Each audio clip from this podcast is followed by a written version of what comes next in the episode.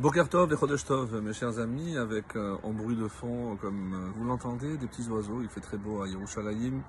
En ce dernier jour du mois de Sivan, premier jour de Rosh Chodesh euh, et en vous souhaitant bien sûr Rosh Chodesh Tov ou que ce mois nous apporte la joie, la consolation et peut-être certainement la libération. En ce mois où on a commencé la destruction du Beth Amikdash, bien qu'on puisse voir le début de sa reconstruction. Amen Ratson.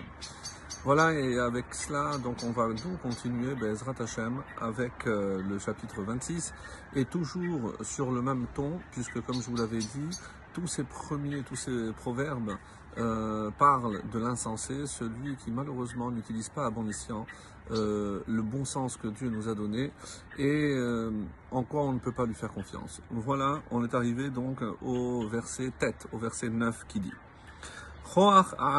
Beyad Shikor, qu'on peut traduire Choach, c'est des ronces.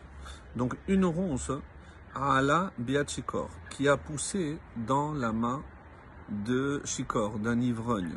Ou Machal Befi Kesilim. Ici, le Vav c'est une comparaison, comme l'explique le commentaire, et c'est pas et un proverbe. Ou Machal Befi Kesilim, tel est un proverbe dans la bouche des insensés. Alors, comment comprendre les ronces dans la main d'un ivrogne? Et plusieurs explications, comme euh, on nous propose, c'est euh, par exemple la première explication qu'on nous donne, c'est lorsque un, ivrogne donc qui chancelait et euh, il a voulu prendre un bâton pour pouvoir se tenir et au lieu de prendre un bâton qui l'aidera à tenir, il a pris donc un bâton plein de ronces et non seulement euh, il ne pourra pas évidemment tenir, mais il va se blesser la main. Et ici Allah, donc c'est pour ça qu'il pensait prendre un bâton et malheureusement donc il a pris un bâton fait de ronces et c'est pas comme ça qu'il pourra euh, tenir, donc il euh, finira par tomber. Et de la même façon, un proverbe euh, ben, ne, ne, pourra pas servir, cette sagesse ne sera pas entendue par quelqu'un qui n'a pas ce bon sens. Une autre explication, c'est que il voulait prendre une rose, donc un l'ivrogne, et comme justement il a perdu l'orientation et tous ses sens, donc au lieu de prendre le haut, il a pris le bas, et évidemment il se retrouvait avec plein de pics dans sa main, sans pouvoir retirer le, la fleur. Et là, on comprend euh, mieux le parallèle parce que, on lui donne une rose et au lieu de prendre le haut ou prendre précautionneusement, parce que tout le monde sait que il y a évidemment des ronces euh, dans la fleur, que Shoshana ben hachochim, comme dit le Shirachirim, comme une rose parmi les ronces. Donc, il a saisi les ronces, donc il ne peut pas prendre le bon. Et malheureusement, on voit des gens qu'on essaye d'aider, on leur donne de bons conseils, mais malheureusement, ils n'en tirent aucun profit. Ça, c'est la réalité triste, donc, et c'est comme ça que le roi Salomon euh, essaye de nous le faire comprendre. Ensuite, le verset 10, Rav Mecholel Kol.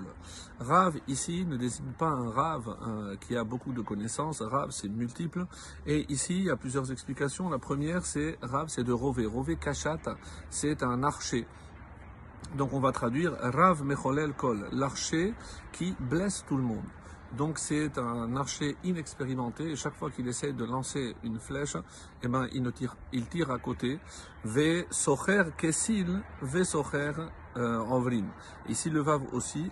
Tel est celui qui embauche un insensé et embauche Envrim ici, donc on va voir plusieurs explications. Les passants, envers celui qui passe.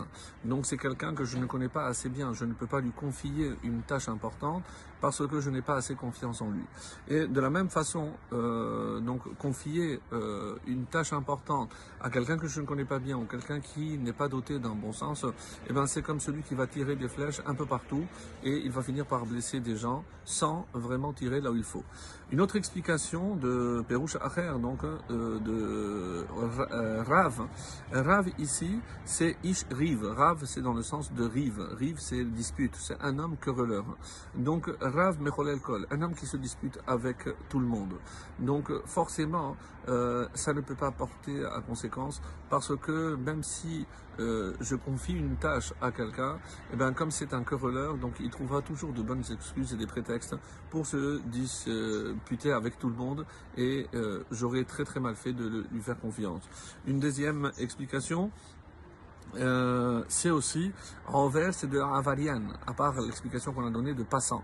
Donc euh, enverim ici, c'est euh, comme on l'a dit, donc la première explication c'est les passants, mais on va donner une autre explication pour enverim, c'est des hommes coléreux parce que c'est Evra, Evra Vazaam, c'est la colère. Donc quelqu'un qui est en colère, donc je, je, sais très bien que tôt ou tard il va se disputer, et c'est le, le, parallèle avec le début, et donc euh, l'affaire ne tournera pas euh, rond.